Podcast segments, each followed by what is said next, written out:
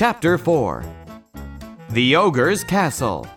Puss in Boots runs before the king.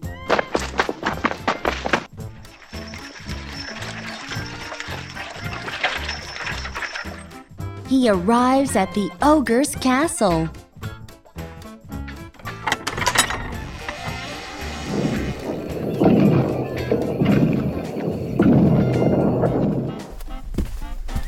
Can you change into anything? Asks Puss, Yes, I can. says the ogre. Then, can you change into a lion? Of course. The ogre changes into a lion. Wow! Then, can you change into a mouse? Asks Puss, Of course. Watch me. says the ogre. He changes into a mouse. Puss quickly catches the mouse.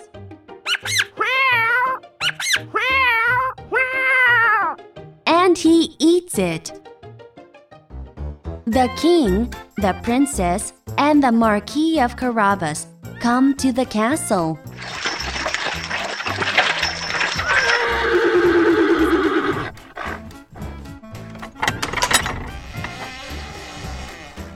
Welcome to my master's castle. says Puss. The castle is so great. The king likes the Marquis of Carabas, Will you marry the princess? asks the king.